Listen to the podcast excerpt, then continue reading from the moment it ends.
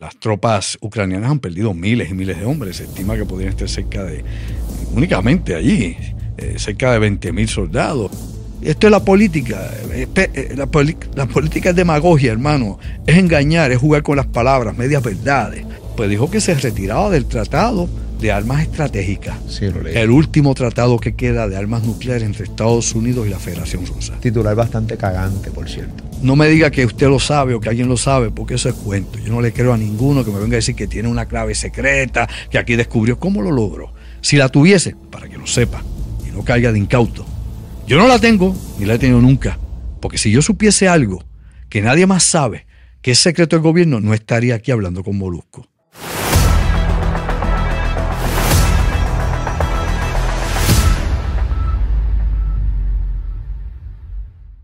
Un año de guerra entre Ucrania y Rusia. Una visita sorpresa del presidente de los Estados Unidos, Joe Biden, a la capital de, Ucrania. Obviamente se junta con el presidente de, dicho país. Yo tengo ciertos ¿no? pensamientos de, de este conflicto eh, específico, ¿no? De, cómo se está manejando esto y, el mensaje que están enviando los diferentes líderes del mundo a Rusia y a nosotros como ciudadanos del planeta Tierra. Hay mucho de qué hablar. Hay también un extraño objeto que apareció en, una de las playas en Japón. ¿Qué será? Hablamos con Andrew Álvarez. Top Secret, uno de los podcasts que más la gente consume en este canal de YouTube que se llama Molusco TV. Que te invito a que te suscribas a este canal de YouTube, que le dejas la campanita, que comentes, bien importante siempre en la caja de comentarios, poner sugerencias de temas que quieres que toquemos con Andrew Álvarez en próximos podcasts. Andrew, ¿qué es la que hay, caballo? ¿Cómo estás? Saludos, Molusco, a ti, amigos y amigas que están aquí conectados a tu canal. Bueno, aquí a platicar un poco contigo de toda la historia que ha pasado desde la invasión rusa allá a Ucrania y lógicamente otros eventos que están sucediendo en el mundo, porque todos de alguna forma u otra están enlazados. O sea, aquí nada ocurre en el vacío. Las situaciones en el mundo no es que pasó porque pasó, porque aquel le dio la gana, sino todas las cosas están concatenadas, es decir, conectadas. Y de eso vamos a hablar un poquitito hoy contigo.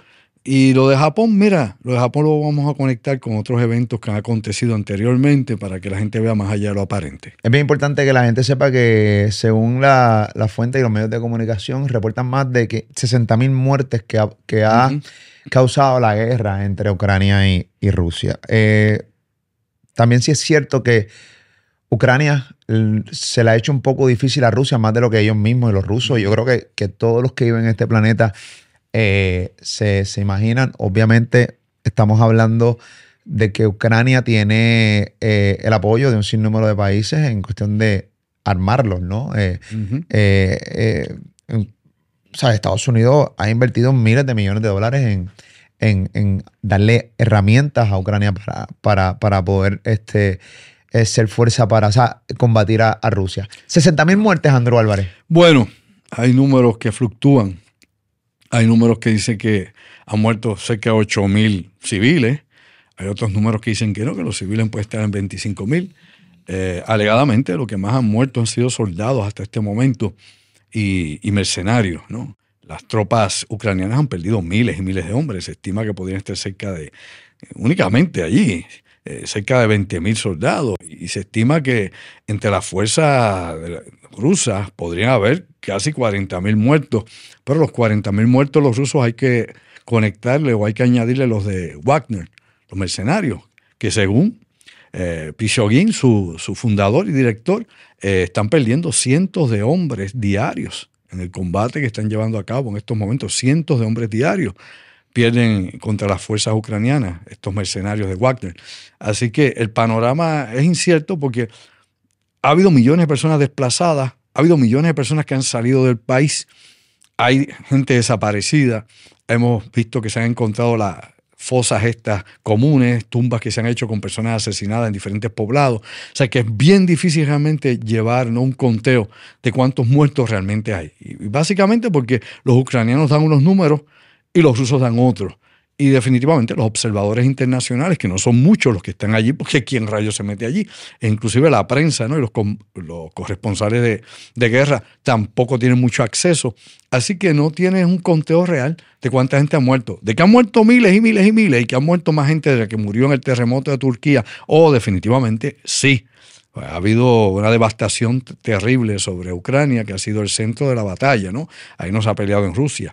En Rusia ha habido uno que otro incidente, ¿no? Que ha sido un ataque selectivo que han hecho operaciones especiales ucranianas, ¿no? Y, pero bombardeos, por ejemplo, masivos en Rusia no ha habido lo que sí ha ocurrido en Ucrania. Y los bombardeos contra Ucrania no solamente vienen desde la región del Donbass, donde está el combate más intenso, sino que viene desde inclusive disparos que se hacen y operaciones desde Crimea y operaciones desde bases en Rusia, de aviones bombarderos, disparos de misiles de medio y largo alcance. Lo mismo ha ocurrido también eh, con tropas y unidades que han entrado a combatir desde Bielorrusia. Así que el fuego granado se cumple ahora el 24 de este mes, un año de ese conflicto, la operación militar especial de Vladimir Putin. Y en estos momentos que yo hablo contigo, está pasando lo que, lo que te dije desde la primera vez que hablamos de esto. Y busque, vaya al canal y busque cuando empezamos a hablar de esto y verifica lo que estoy diciendo. Verifique. Dijimos que esto es una guerra de desgaste. Que aquí obviamente eh, eh, iba a llegar el momento en que ambas fuerzas pues iban a estar sumamente debilitadas y que el panorama pues se iba como a estancar. Vamos a cumplir un año de la guerra. Al principio de esta guerra, vea si es o no es así, al principio de esta guerra, los analistas del Pentágono, oye, eh, los, especialistas que hay en la OTAN sobre movimientos militares y lógicamente este, todo el que tenga eh, acceso a la información de inteligencia que se movía en aquel momento por el movimiento de tropas que habían en la frontera, tanto en Bielorrusia como en Rusia, hacia Ucrania, decían que esto era una guerra de cuatro días y que Kiev iba a caer. Pero no contaban con dos cosas elemental. ¿Cuáles eran esas dos cosas?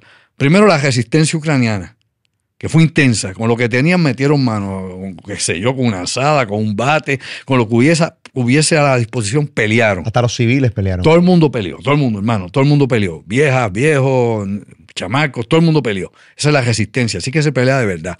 En los países invadidos, así que se pelea de verdad. Todo el mundo pelea, no es un grupito, es todo el mundo. Y lo otro, la ineficiencia y la incapacidad de las fuerzas rusas, que eran mucho bofe, ¿no? mucho fronte, y a la hora de la operación, pues, mediocre. No tenían la capacidad de barrer y llegar directamente con una operación combinada hasta Kiev y eliminar el gobierno de Zelensky. Dicen que la semana pasada fue mortífera para Rusia. Eh, ¿de, qué se trata? Bueno, lo que te estoy diciendo, los avances que han ocurrido en las últimas semanas, más el último mes y medio, no han sido los, las tropas rusas, no ha sido el ejército ruso. ¿Quién le dijo eso a usted, boludo?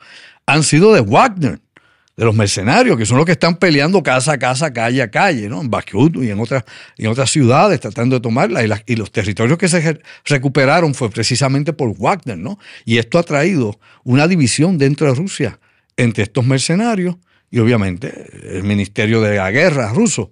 Y aquí hay que señalar lo siguiente, este grupo mercenario es ilegal en Rusia, porque las leyes rusas, y verifique también, las leyes rusas prohíben que hayan compañías de esta índole, compañías mercenarios o de, o de seguridad de soldados privados. Lo prohíben en Rusia.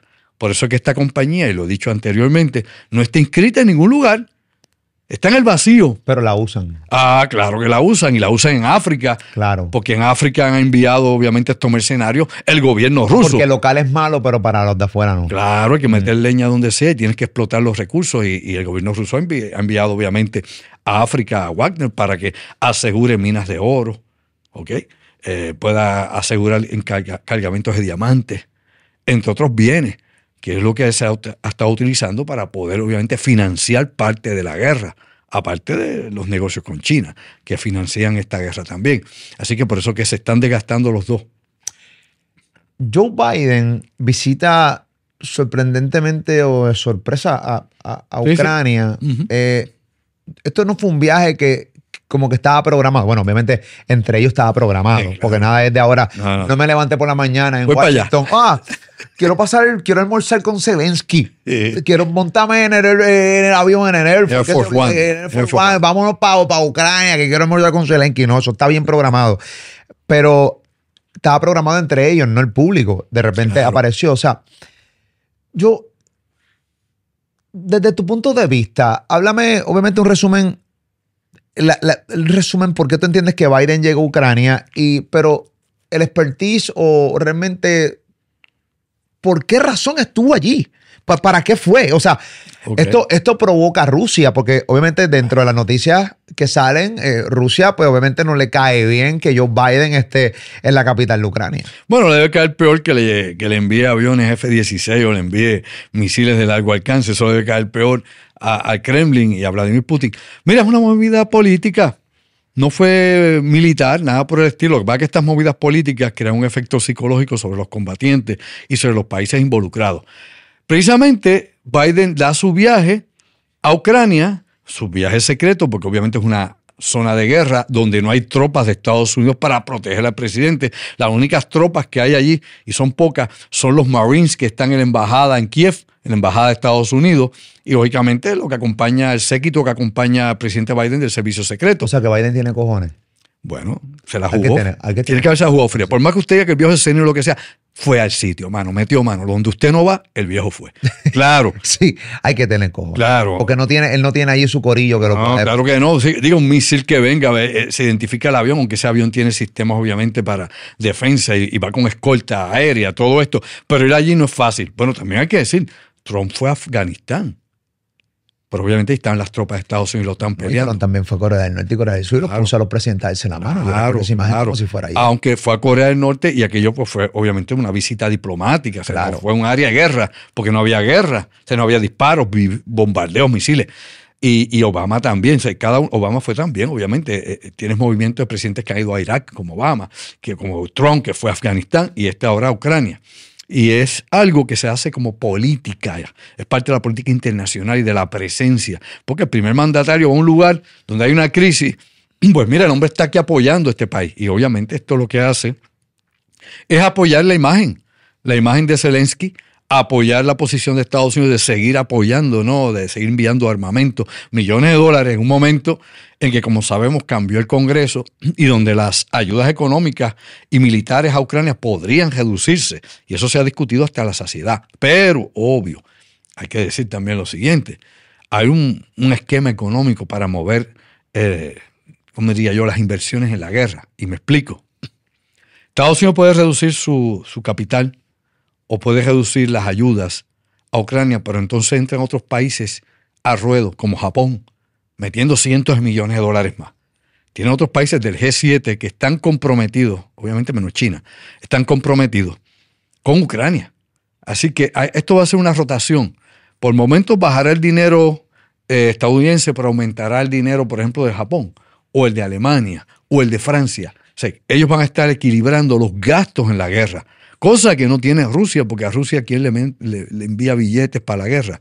Bueno, Rusia tiene que sacarle nuevamente, como te dije, de lo que hacen en África, del petróleo que le venden a la India, barato, del petróleo que le venden a los chinos. Y todo esto ha llevado también a un encuentro con China, donde Estados Unidos le advirtió hace unas semanas atrás, a China le puso una línea roja, no envíen armas a Rusia. ¿Por qué? Porque yo te había mencionado hace varios programas de que las armas que estaban llegando, por ejemplo, y que llegaban a Wagner también, como a las tropas rusas, venían de Corea del Norte, pero que realmente quien envía esas armas es China porque es la que tiene producción de armas, no Corea del Norte. Y se las envía obviamente a través de Corea del Norte como parte del camuflaje, como un tercero. Claro, claro. Y esta advertencia se hizo en las Naciones Unidas, esta advertencia se hizo precisamente en la reunión que se dio allá en Múnich de Seguridad Internacional, donde se encontró el secretario eh, de, Estado de los de Estados norteamericanos, Austin, como obviamente el representante o director de Relaciones Exteriores de China, Xi, y allí ellos hablaron y se les dijo, mira papi, no envíes armas, vamos a, vamos a tener problemas grandes, vamos a darle más sanciones a ustedes y la situación va a estar peor. ¿Qué dijo China? Pues bueno, nosotros estamos más que nunca unidos con Rusia y no nos vamos a amedrentar. Así que es un pulseo, están pulseando. Ven acá, eh, ¿cómo...? Esto es una duda que tengo yo. Este, Ucrania recibe miles de millones de dólares de parte de Estados Unidos, Japón y todos los países que, pues, son aliados de Ucrania, ¿no? Y y países de G7, excepto China y toda la vuelta. Pero, ¿cómo Ucrania de, con, concluya todo, que obviamente Rusia gane o ellos ganen, no sabemos qué va a mm. pasar aquí? Eh, que yo no le veo fin a esto a un corto plazo. No, definitivo. Eh, cada día se empeora más la, la, situación. Pero, ¿cómo Ucrania va a pagarle? O sea, claro, yo no te doy dinero por, porque sí, porque tú eres lindo y porque no, te están atacando bendito. Bueno, Porque si fuera por eso, hace rato todos estos países se hubieran metido a Haití y hubieran cogido a todos estos claro. títeres que están eh, saqueando Haití, que son la misma gente del mismo Haití, y cogiendo y matando a todo el mundo entre ellos ahí, todas estas guerrillas y toda esta mierda, se hubiera metido. La única razón por la cual ninguno de estos países se mete es porque en Haití no hay nada de interés económico para estos países. Así que tú te das cuenta, Haití es el, el ejemplo más claro para que te des cuenta que a las grandes naciones no les importa nada, solamente si hay intereses económicos, yo te puedo ayudar. Y en Haití no hay intereses económicos, así que cáguense literalmente en su madre. Suena horrible, pero es la verdad y es claramente el mensaje que nos está enviando a todos nosotros. Porque como de repente aparecen miles de millones de dólares para ayudar a Ucrania, pero no puede aparecer, yo creo que menos de la mitad del dinero para poder ayudar a Haití. No, para ti no parece una peseta ni una ficha suelta. Pero eh, esto es parte de la estrategia, hermano, ¿no? Eh, Es parte de cómo tú manejas eh, los, los hilos del destino para los países o la forma o manera en que cada país puede entrar dentro de este ajedrez internacional. Ucrania está pagando, según los ucranianos, están pagando con sangre la seguridad de Europa, que ha sido el discurso de Zelensky. Si tú ves el discurso de Zelensky a cada rato, ¿qué le dice a la OTAN? ¿Qué le dice la Unión Europea? ¿Qué le dice a Estados Unidos? Nosotros somos la contingencia, quienes aguantamos a que Rusia no llegue acá. La guerra de Europa la estamos peleando nosotros. Si nosotros caemos, ustedes van a caer. Así que nuestra gente está muriendo ahí pagando lo que ustedes nos están enviando porque estamos peleando por ustedes. Por eso se le llama esto una guerra proxy, donde los países de la OTAN están peleando por usando soldados ucranianos. Claro, ese es un lado de la moneda. El otro lado de la moneda es que cuando se reconstruya aquello, lo van a hacer con un sinnúmero de miles de millones de dólares que hay de fondos congelados de Rusia, que están en Estados Unidos y Europa. Ese dinero que, que es de Rusia, se lo van a confiscar obviamente y lo van a usar para, a la, a la- a- olvídate de los tratados internacionales, olvídate de las leyes internacionales. se ¿Ese usa dinero para de eso. qué? O sea, ¿de- ¿por qué Rusia tiene ese dinero? Inversiones, negocios, deudas, de todo. Acuérdate que, que antes de esto, Rusia obviamente tenía negocios con todos, ¿eh? con Estados Unidos, con Europa, gas, petróleo y, y otros productos, grano, maíz, cebada, etcétera, lo que tú quieras. Eh, Esa es la, la- no, la- la economía internacional. Pero todos esos fondos, en alguna medida, van a ser confiscados. Olvídate las leyes, el que hace la ley hace la trampa. Olvídate las leyes que pueden haber, que pueden decir que no. Y con eso van a invertir allí. Pero aquí viene el detalle. ¿Quiénes van a construir? Pues las corporaciones occidentales, Estados Unidos, ingenieros alemanes, y por ahí sigue añadiendo la lista, noruegos de tal cosa, suecos de tal cosa, ¿ves? Y crean una economía allí. Claro, y, y- y ganan, que fue lo que pasó en la Segunda Guerra Mundial. Y de ahí entonces que viene la famosa, eh, el, el famoso refrán o, o la famosa idea esta de que las guerras existen para mover la economía. Claro. Ha- Hay guerra, una cabronada. Por eso en es que- todo el sentido de la palabra. oye, que mueran miles de personas para poder correr una economía. Es para mí, wow, señores, o sea, hay gente que yo cojo y voy, yo voy ahora y te pego un tiro, yo voy para la cárcel. claro. Y estos tipos matan a mansalva por dinero. Bueno, Pero, pero, y no pasa absolutamente nada. Hay presidentes caballos que hoy están viejos retirados, echados para atrás, que mataron a miles de millones de personas y no les pasó absolutamente bueno, nada. lo- lo- los- los hombres más conocidos, los políticos más conocidos del siglo XX, todos eran genocidas. Todos. No importa la bandera que tuviesen. Todos son todos. Dime los, dime los nombres, dime los Bueno, nombres. todos, todos los presidentes estadounidenses que estuvieron en la Segunda Guerra Mundial y la Primera. En la Segunda Guerra Mundial hubo dos. Uno que murió primero, obviamente, Roosevelt, y el otro que se quedó, que fue el que dio la orden para que se tiraran las dos bombas eh, nucleares, que fue Truman. Mao Zedong, un asesino de su propia gente, más de 50 millones, mi hermano, ¿ok? Stalin, ¿quién duda? Ni siquiera los comunistas atreven a dudarle que Stalin era un loco y que sobre todo era un genocida que mató millones y millones y millones y millones de rusos, judíos, gitanos y todo lo que había en el medio. A, a sus propios colaboradores los mandaba a fusilar. A sus ayudantes, que fuera, más a sus amigos. No, no creía ni en él mismo. ¿Ok? Stalin. Puedes seguir por ahí buscando por Adolf Hitler, por darte que es el que Ah, todo el no, mundo claro. quema, pero Hitler mató menos gente que Stalin y Mao Zedong, lo sabía, ¿En ¿verdad? serio? Que claro. Le mató millones de judíos. Oye. o sea, estamos hablando de un. Oye, una, pero.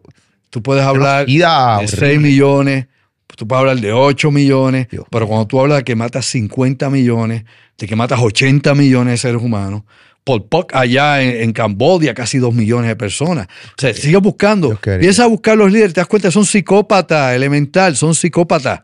Pero eso son la gente que gobierna el mundo y son la gente que nos lleva a las guerras. Recuerde que hay, hay, hay un esquema que la gente tiene que entender. Simple. Esto es un menor de cuatro años hasta un mayor de 90. Economía. Economía es igual a política. Y la política es igual a guerra. La guerra es la política por otros medios. Y la economía es la política aplicada. Así que las tres cosas al final del camino son exactamente lo mismo. Por política y economía tú vas a las guerras y provocas guerra. Ah, hay algo que se me quedó, quería contestarte de, la visita de, Joe Biden, no solamente a Ucrania, sino obviamente a Polonia, que fue después. Joe Biden el, año pasado estuvo en Polonia también y dio otro discurso que dijo que había que sacar a Putin del medio, que había que eliminarlo, cuando Putin había invadido obviamente a Ucrania. Pero eh, en este viaje hay que ver cómo es que se dan que las coincidencias, que no son coincidencias. ¿Qué fue lo que estaba dando Putin precisamente el día que fue el presidente Joe Biden allá a dar su discurso a, a, Kiev, a Ucrania, y luego a Polonia a dar otro segundo discurso, apoyando el primero? Putin estaba dando el discurso de Estado, ¿ok? El discurso, el discurso anual que da al país, ¿ok? El Estado de la Nación. Quería matarlo y desviar la atención. Pues claro, ambos, e, era, era, tú sabes, pam, pam, claro, de ambos, un careo sin estar uno frente al otro. ¿okay? Creo de poder. Claro, pulseo nuevamente. Esto se trata todo, es la psicología de masa que juega aquí. Pues bien, pues simplemente, Putin, ¿qué hizo? Putin para dar algo, tratar de dar un uppercut, ¿no? tratar de dar un golpe de abajo para arriba, pues dijo que se retiraba del tratado de armas estratégicas. Sí, lo leí. El último tratado que queda de armas nucleares entre Estados Unidos y la Federación Rusa. Titular bastante cagante, por cierto. Sí, pero eso fue, qué sé yo, un golpe de pecho. Pantomima. Eh, porque unas horas después, vea si es o no es así, unas horas después aparece ¿no? el Ministerio de Relaciones Exteriores, Lavrov y toda esta gente diciendo, oh, espérate, espérate.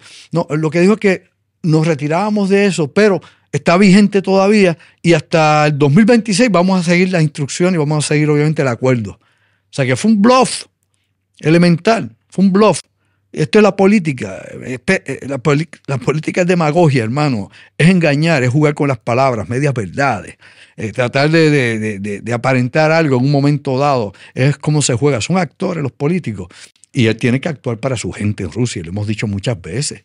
Tiene que convencer a los rusos de que él es el hombre duro, que está bajo control, que todo está bajo su control. Que no está enfermo, como dicen, que está duro, que está.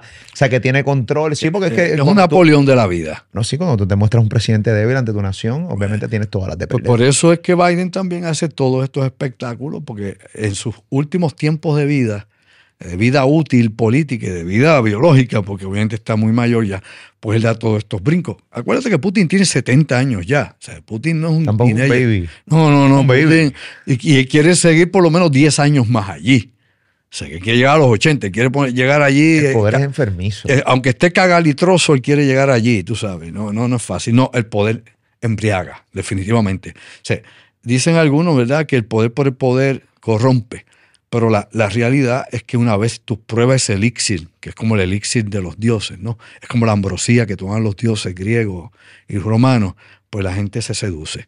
Por eso tú ves que son muy pocos los políticos que quieren abandonar el poder, Molusco. Eh, eh, ejemplos tienes en Cuba, los tienes en Nicaragua, donde quiera que haya algo que sea autócrata, que sea un dictador, que sea el que quiera, no abandone el poder. Hay que limpiarlo, hay que darle un golpe de Estado, hay que eliminarlo para eh, sacarlos del poder se, se, rumora eh, dentro de las informaciones que, salen que Rusia empezó a hacer diferentes prácticas con misiles mientras estaba Joe Biden en Ucrania. Eh, ¿Esto es cierto? Bueno, han salido un par de publicaciones, algunas de CNN, pero yo CNN lo cojo con pinza, como cojo con pinza de CNN está últimamente, bueno, últimamente no lleva, ah, lleva años en ese trote. En, la vuelta amarillista y que pues... Pero tienen credibilidad ante las naciones, o sea, pero eh, a veces están al garete. Fox es igual de paquetera, o sea, todos son la misma cosa. Muy difícil porque todas tienen líneas editoriales que obviamente van con unos intereses políticos y económicos y a eso responden. Y lógicamente a esas líneas editoriales responden también los sponsors, ¿no? Los, los, que dan el dinero, los que invierten en anuncios, etcétera, porque la noticia es negocio. Pero lo que indicó fue que se intentó probar unos misiles que fallaron, misiles intercontinentales para hacer un gesto de fuerza ante la visita en la región de, Biden allá eh, en Ucrania y que alegadamente el misil que iban a probar, un nuevo misil, a lo mejor era un Satán de estos nuevos que ellos tienen, falló y que por eso pues no, no se le dio eh, exposición porque falló, alegadamente. Y esa es la noticia que ha corrido. Si es cierto o no es cierto, lo desconozco, habría que verificarlo en otras fuentes. ¿Cuál es tu teoría sobre todo? O sea, yo quiero que tú me expliques la teoría de Andrew Álvarez sobre... Sobre todo, que es todo, el universo. Déjame, déjame terminar de, de, tú sabes, desarrollar la pregunta. dale, dale, dale un enredo cabrón en mi mente. No, no, o sea, yo, hay, hay veces que, por ejemplo, estaba hablando con un amigo que me dice, yo no sabía esta historia, si tú la sabes me la puedes decir. Que una vez eh, no, es una, era una película. Una película, ah, me estaba hablando de una película. Eh, porque todo surge de, de las guerras provocadas. Estábamos hablando hace unos segundos atrás. De las guerras provocadas por, por, por, economía, de las guerras provocadas por X o Y razón. Y había una película, no, no recuerdo el actor, que hizo una película eh, donde contratan supuestamente a este director de cine para que le haga creer a las naciones que hay una guerra. Y es una guerra simplemente de imágenes.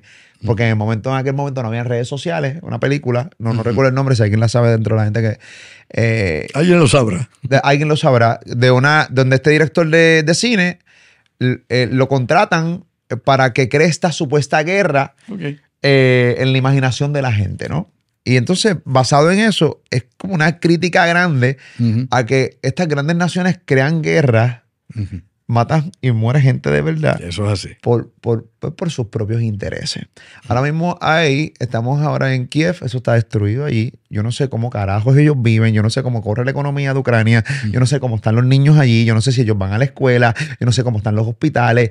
Y, y cuando, yo, cuando yo realmente empiezo a analizar todo, digo, Dios mío, obviamente yo estoy en un lugar donde, pues, bueno, aquí la salud está jodida y la, seguridad también y un montón de miel en Puerto Rico, pero, pero hay. Es tolerable.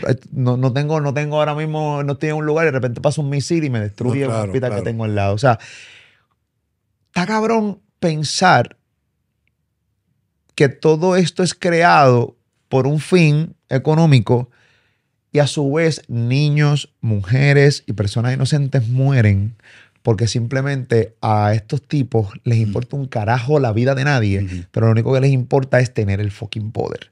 Y a mí eso me, resulta bien encojonante y una gran impotencia de cierta manera.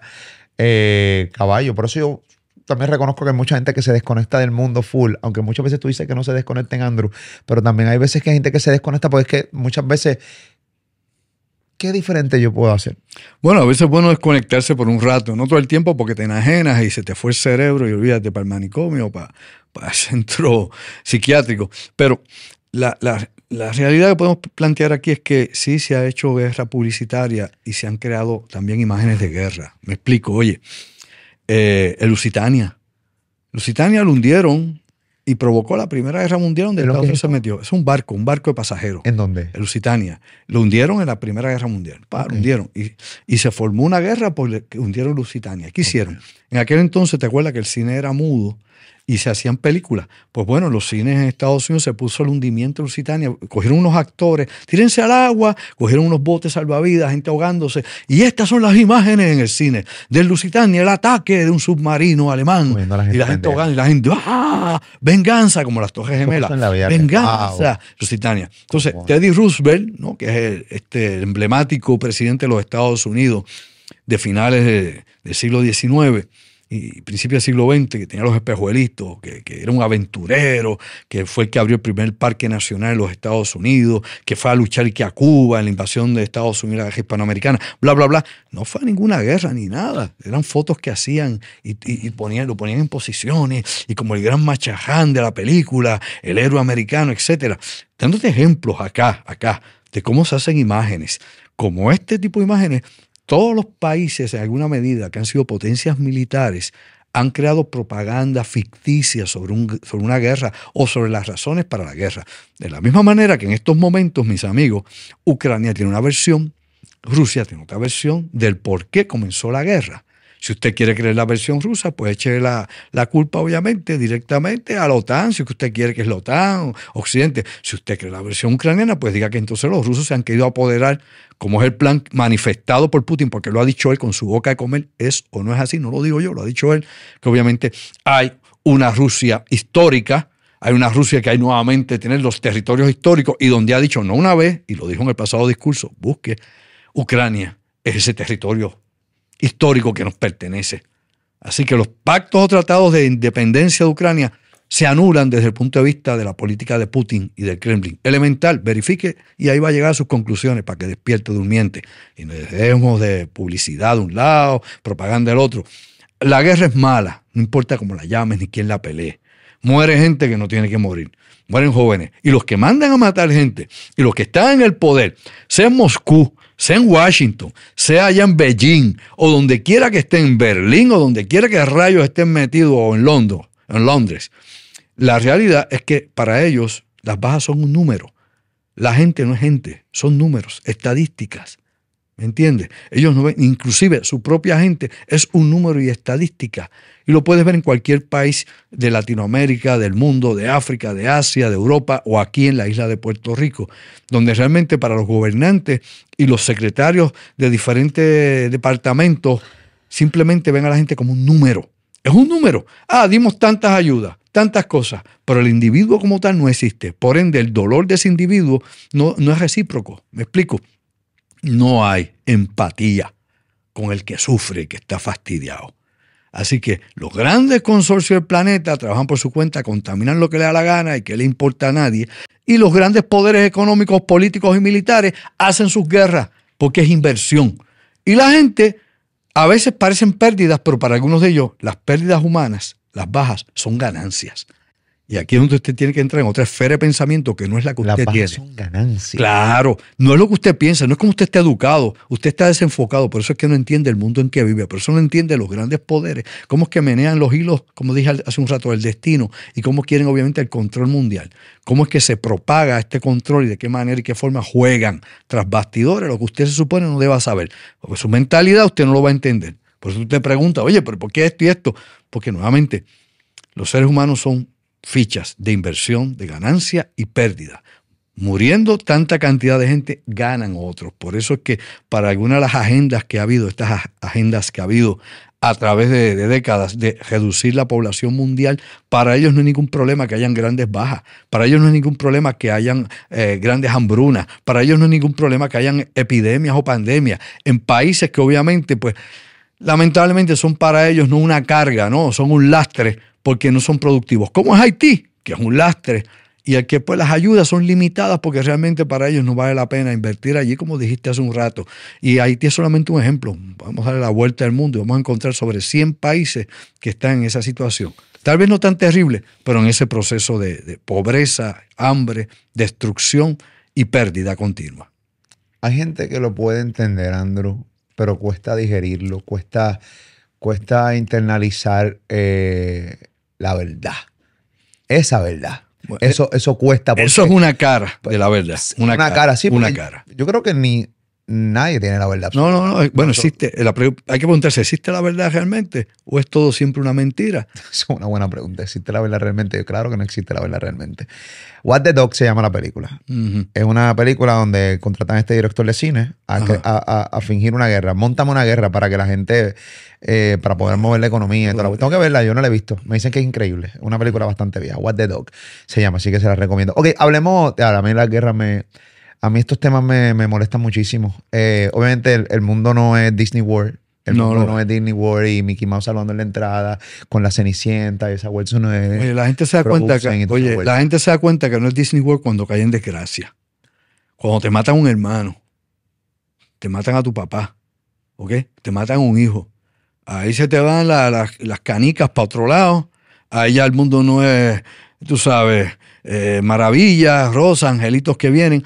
Cuando la gente ve la desgracia de frente, y se da cuenta que el mundo es real y es pesado, y es duro, es duro. Eh, hay gente que entonces huye del mundo y se convierte en escapista y se van a otra cosa. O sea, hay quien obviamente, pues... Y no lo juzgo. No, no, porque es que, es que tiene, el dolor es muy grande. Y cuando lo has perdido todo, cuando has perdido tu casa, un desastre, se fue la casa, hermano, una inundación, un terremoto, no tengo nada, no tengo techo. Pues me doy cuenta que el mundo, mira, contra, me tocó, me llegó la onda de impacto. Mientras tanto, y tú vives en tu esfera de confort y estás bien, tienes carro, qué sé yo, tienes trabajo, tienes todo chulo al día, pues bien, ah, te diagnostican un cáncer o un SIDA, ah, y el mundo cambió de nuevo. Todo está aquí en la cabeza como tú lo calibres. La realidad es que el mundo es lo que es y algunos tienen, entre comillas, disque suerte, eso yo lo pongo en duda a veces, y otros pues lamentablemente pues no tienen ninguna. Hay unas películas, yo este fin de semana, eh, vamos a hablar de, la bola esa de hierro que encontraron en las costas de Japón ahora, pero hay una película que vi, eh, la última que hizo Will Smith, que se llama eh, Emancipation, que está en Apple TV Plus, se la recomiendo a la gente. Yo me tiré una dosis este fin de semana de historias de, de esclavos.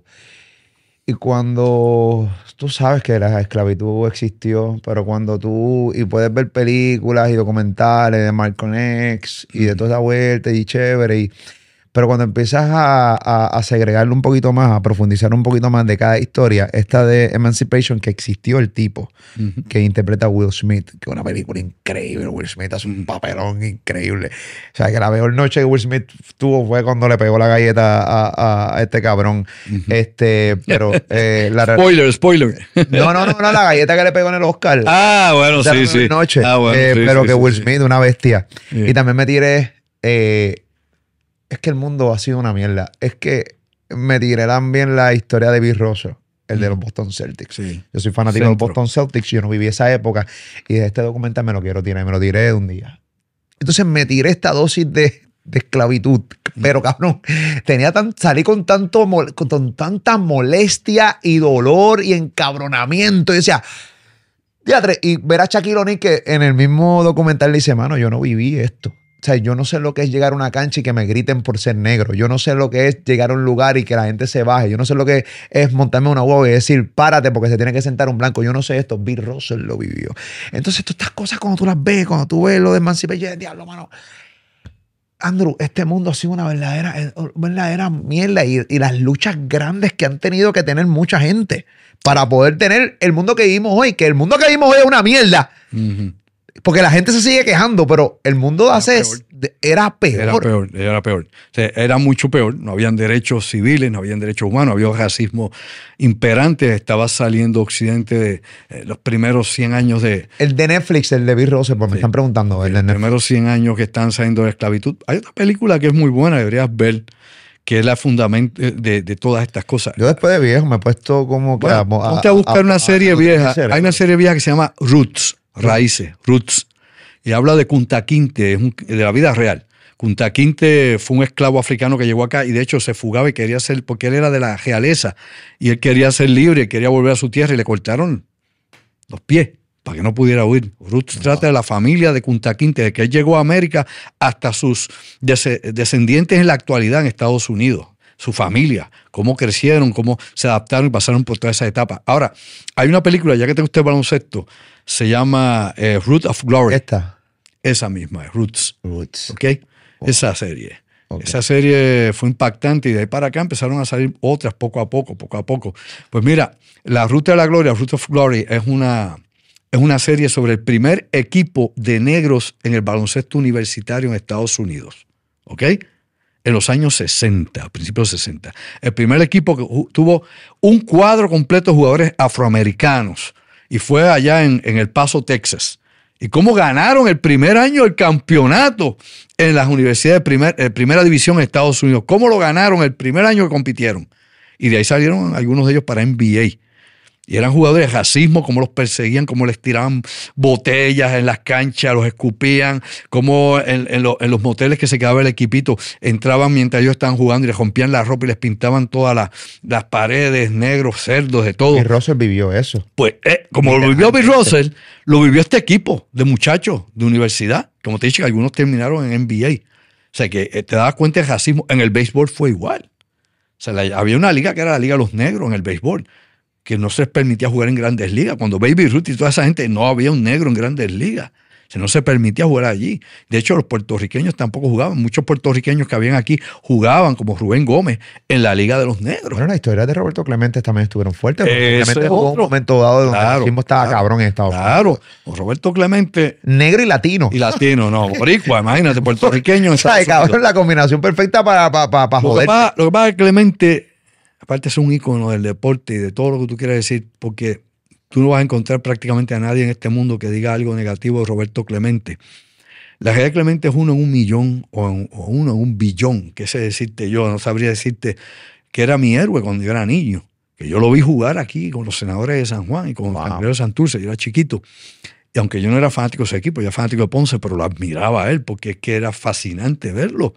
Su estilo, su elegancia, cuando fildeaba de canasta, el brazo que tenía, que, que tiene un cañón. Yo hoy en día no veo brazos como ese, esa habilidad, su corrido de base, su bateo, todo, la personalidad. Tipo callado, no era un tipo exagerado, ni, ni, ni, ni esos guilles que hoy en día se tienen. No, no, no, no. Y un tipo educado. Eh, yo me acuerdo que los racistas en aquel tiempo, para que tú veas cómo es que hablaba la gente. Ah, no, lo que pasa que Clemente es un negro pulido. Wow. Un negro pulido. Es perfilado, ¿viste? No es un negro, no, es perfilado, es pulido. Tú te das cuenta, obviamente, cómo es que estaba la palabra en la Negro. boca de la gente, sí, de racismo y todo. Sí. Digo, da lo mismo, No, negro, blanco, amarillo, negro. lo que seamos, ¿verdad? Sí. Pero ese es el reflejo ¿no? de, de la sociedad antaño que ha sido así. Porque hay países en Latinoamérica que tú prácticamente no encuentras negros. Yo recuerdo en Chile casi no hay negros. Se los tienes en Perú, pero en Chile casi no hay. Y yo tenía un amigo mío, que era profesor en la universidad también, compañero, que cuando iba a Chile la gente lo tocaba. Porque decían ellos que daba y que suerte tocarlo. Como no los había en las calles. Pues cuando él caminaba en las calles, venía y veía que la gente lo tocaba y decía, ¿qué pasa? Dice, por suerte, por suerte que lo estamos tocando. Tú veas. ¿Qué cojones? y en otras partes. El mundo es el mundo. Carajo, también así que me esté tocando todo el mundo. Ahora tú vas con la piel quemadita a Noruega, a Islandia, a Suecia, y tú eres un sex symbol. Ok.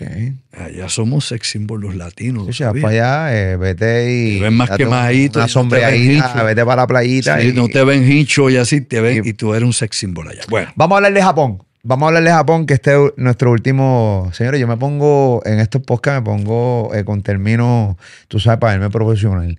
Eh, vamos con este último tópico. este, dale, Jorge, dale, Jorge. Ahora eh, Andro, hablemos de Japón. Eh, una bola gigante de hierro fue encontrada eh, en las costas. Las imágenes las, las estamos viendo infinidad de, de veces a través de todos los medios, incluso a través de mi cuenta de Instagram, que siempre invito a la gente que me siga en mi cuenta de Instagram, Molusco, yo soy Molusco en Instagram, Noticias Molusco en Instagram y también Molusco TV en Facebook. Ahí yo pongo todas las noticias, desde música urbana hasta los conflictos bélicos que ocurren entre Ucrania y Rusia y lo que está pasando en Estados Unidos, pongo de todo. Ahí el mejor resumen lo tienes en Yo Soy Molusco en Instagram, Molusco TV en Facebook y también Noticias Molusco en Instagram. Ok, eh, háblame un poco sobre esto. ¿Qué, qué, qué es esta bola? Bueno, nada extraordinario, es que la prensa es amarillista y sacan las cosas de contexto.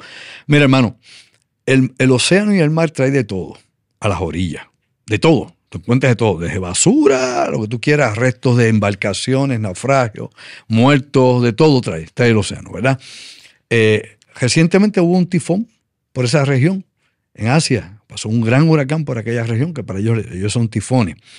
Eh, y hay que recordar también que continuamente Corea del Norte está tirando misiles al mar de Japón. Elemental. ¿A qué vamos? Esto que vemos, esa esfera metálica, obviamente tiene que flotar. Porque si fuera pesada, no iba a salir a, la orilla, se iba a quedar en el fondo marino. Básico. Así que flota, así que no es tan pesada. Obviamente es hueca. Es muy similar a lo que usan los tanques, por ejemplo, los tanques de combustible de los misiles que se tiran. Hay tanques de combustible que son, tienen esa forma precisamente. Pero esto es un poquito más grande, ¿verdad? Tendría que ser tal vez uno de esos misiles de largo alcance que ha probado Corea, si es que es un tanque finalmente. También se parece mucho a las boyas, a las boyas gigantescas que hay, por ejemplo, en ciertas zonas donde hay tráfico, por ejemplo, petrolero, de barcos petroleros. Con estos tifones, estos huracanes, las arrancan, las arrancan y las llevan a las orillas de los mares. Hemos visto esto y si usted hace un search, te invito a un search y busca cuántas de estas esferas de diferentes formas, tamaño y manera han llegado a las costas de California, a las costas de Australia, a las costas de Sudamérica, ¿ok?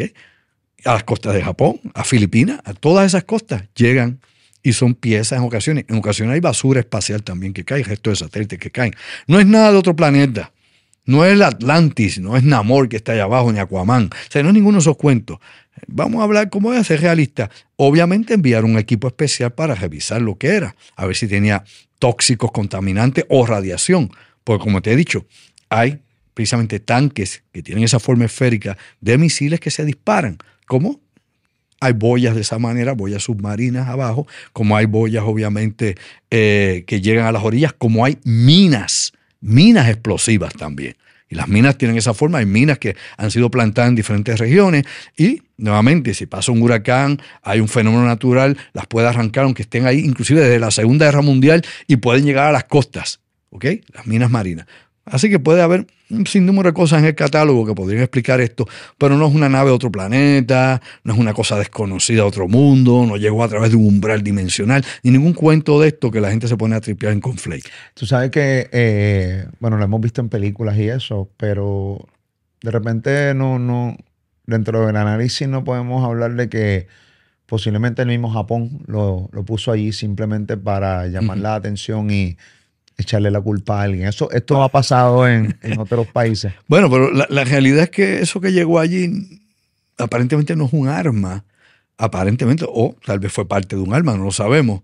Eh, no sé, Japón tiene muchas cosas, ¿verdad?, que puede hacer para llamar la atención. Está haciendo maniobras, obviamente, conjuntas con los Estados Unidos en estos días eh, de defensa. Hay una crisis en esa región de seguridad donde se señala no solamente a Corea del Norte, sino a China como parte de la crisis de seguridad que Japón este, está enfrentando y Japón junto con Australia, con Estados Unidos y aunque no lo crean, la India que está en contra obviamente de cualquier posición que pueda tener militar eh, la, la República Popular de China en el Índico específicamente.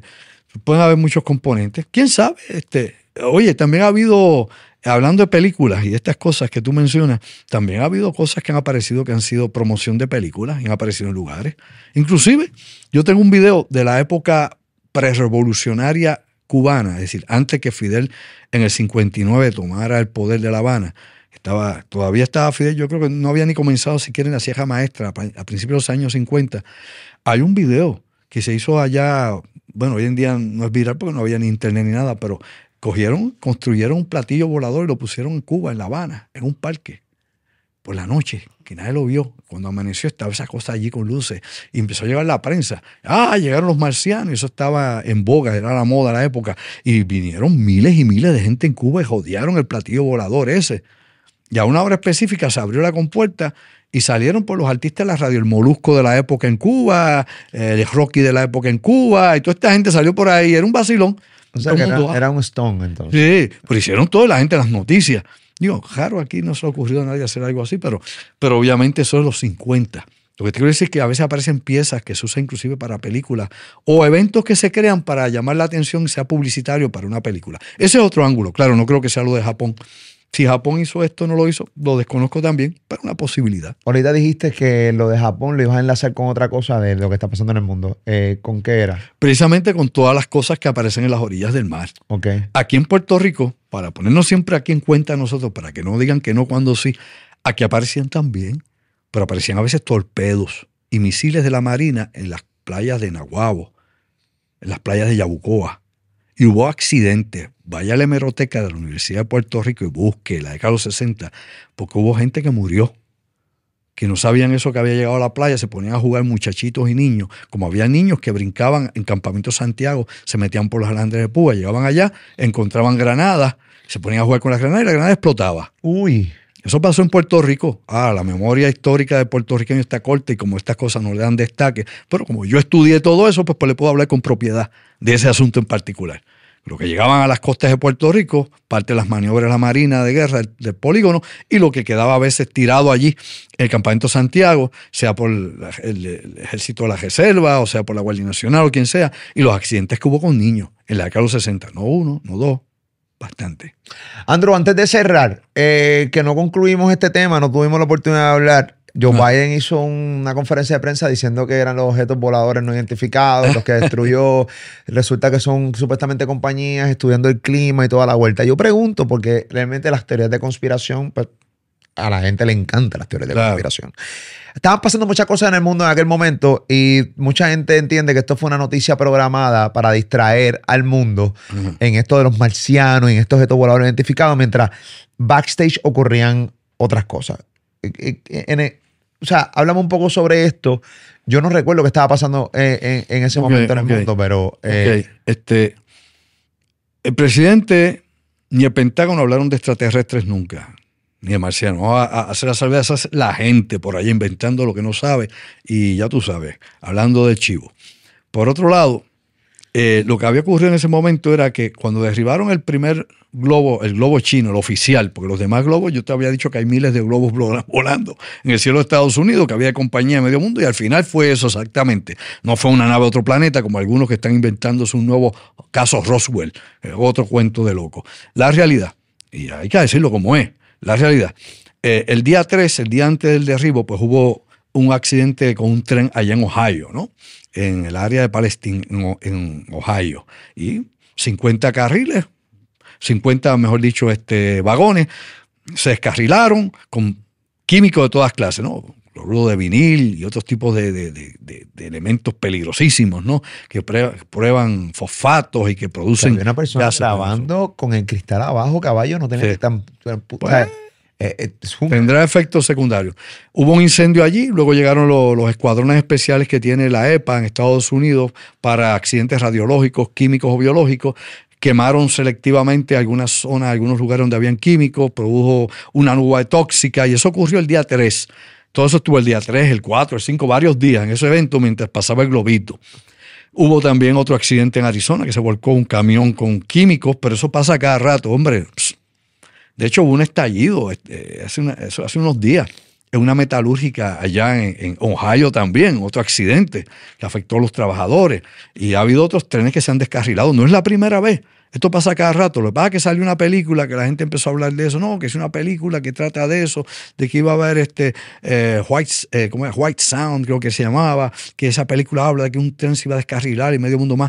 Mira, ese tipo de guion eh, ciencia ficción se ha hecho en películas muchas veces en Estados Unidos.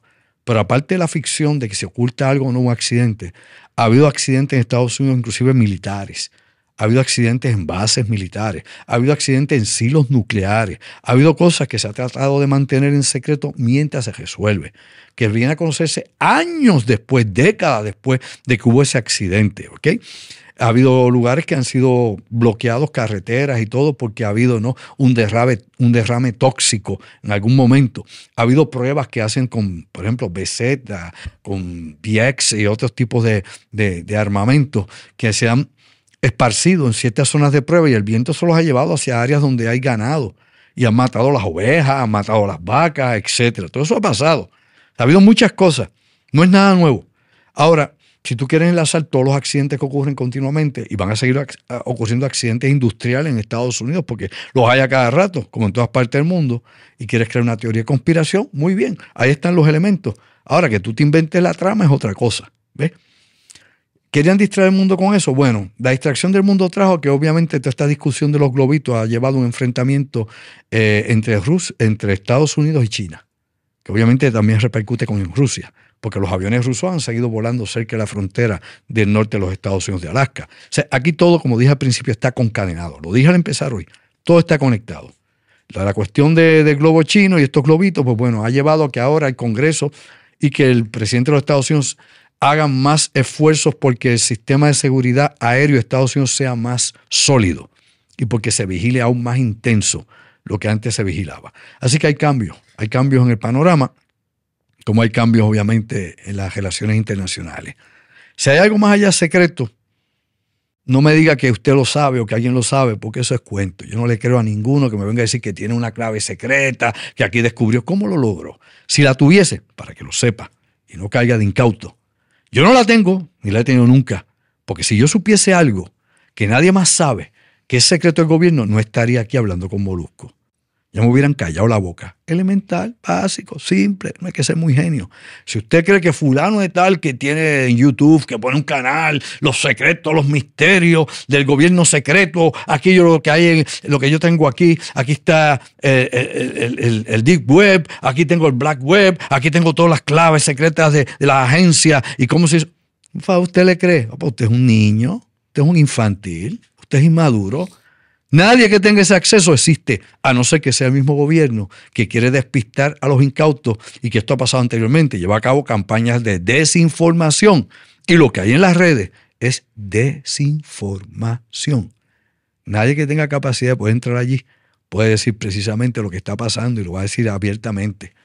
Así que despierta durmiente. ¿Te imaginas esto que tú ves aquí eh, un poco más íntimo, puesto en una sala de un teatro. Próximamente vamos a estar anunciando un gran espectáculo del profesor antropólogo Andrew Álvarez, que está con nosotros siempre aquí en Top Secret, toda la semana, con este gran contenido. Siempre es bien importante que lo compartas, que le des like al contenido. Nos ayuda grandemente con tu like a que YouTube distribuya mejor cada uno de nuestros contenidos. Así que dale like, suscríbete a este canal de YouTube, dale a la campanita. También puedes seguir a Andrew Álvarez a través de su cuenta de Facebook, Andrew Álvarez Chardón, página oficial. Ahí está todo su contenido. También a a través de su canal de YouTube, Andrew Álvarez Chardón. También aquí en YouTube él vive. También te su canal de, YouTube. Siempre agradecido con Andrew Álvarez. Y en la caja de comentarios, bien importante que comentes de, lo que, de todo lo que hemos hablado.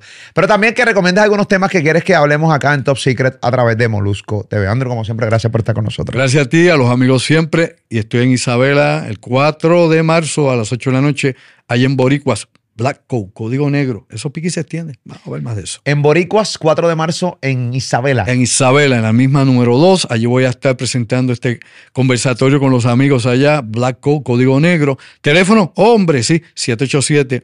579-8600, mi producción, 579-8600 y aquí en exclusiva con Molusco. Esa es la que hay, Molusco, Molusco TV. Sí, porque imagínate, ay mi madre. Esa es la que hay, Molusco TV en la casa. Cuídense, Corillo.